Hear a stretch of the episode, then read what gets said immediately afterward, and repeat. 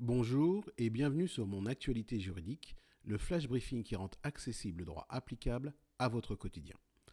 Aujourd'hui, on explique pourquoi la ministre des Sports, Roxana Maracineanu, ne peut débarquer le président de la Fédération française des sports de glace, Didier Gaillaguet, suite à son silence dans ce que l'on peut appeler l'affaire Habitbol. Et c'est une jurisprudence récente de la Cour de cassation qui nous y aide. L'arrêt est daté du 15 mai 2019. Dans les faits, le président d'une association sportive de tir informe l'un de ses membres qu'il a décidé de ne pas renouveler sa licence de tir en raison du non-respect du règlement intérieur et de pratiques dangereuses par ce membre. Notamment, on apprend que le membre en question tirait en alternance avec un pistolet dans chaque main à la manière d'un cow-boy lors de séances de tir.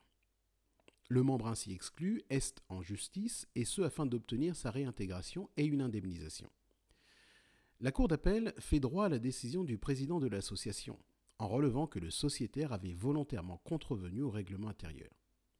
Telle n'a pas été la position de la Cour de cassation qui, sur le fondement de l'ancien article 1134 du Code civil, c'est-à-dire avant l'ordonnance du 10 février 2016, et des articles 1er et 6 de la loi du 1er juillet 1920, 1901, pardon, a relevé que les juges de la Cour d'appel se sont déterminés sans constater que les statuts de l'association conféraient à son président le pouvoir de s'opposer au renouvellement de l'adhésion de l'un de ses membres.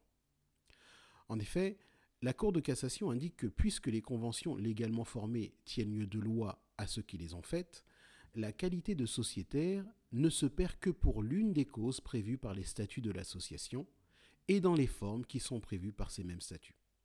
Ainsi, quelle que fût la gravité ou le danger des faits reprochés aux membres de l'association, il ne permettait pas de déroger à ces principes. Alors, quel rapport avec la situation décrite en introduction me direz-vous? Eh bien, une fédération sportive est une association loi 1901. Les dispositions de l'ancien article 1134 alinéa 1er, désormais article 1103 du Code civil, sont donc applicables. En effet, les statuts d'une fédération sportive constituent un contrat légalement formé et tiennent lieu de loi à ceux qui l'ont fait.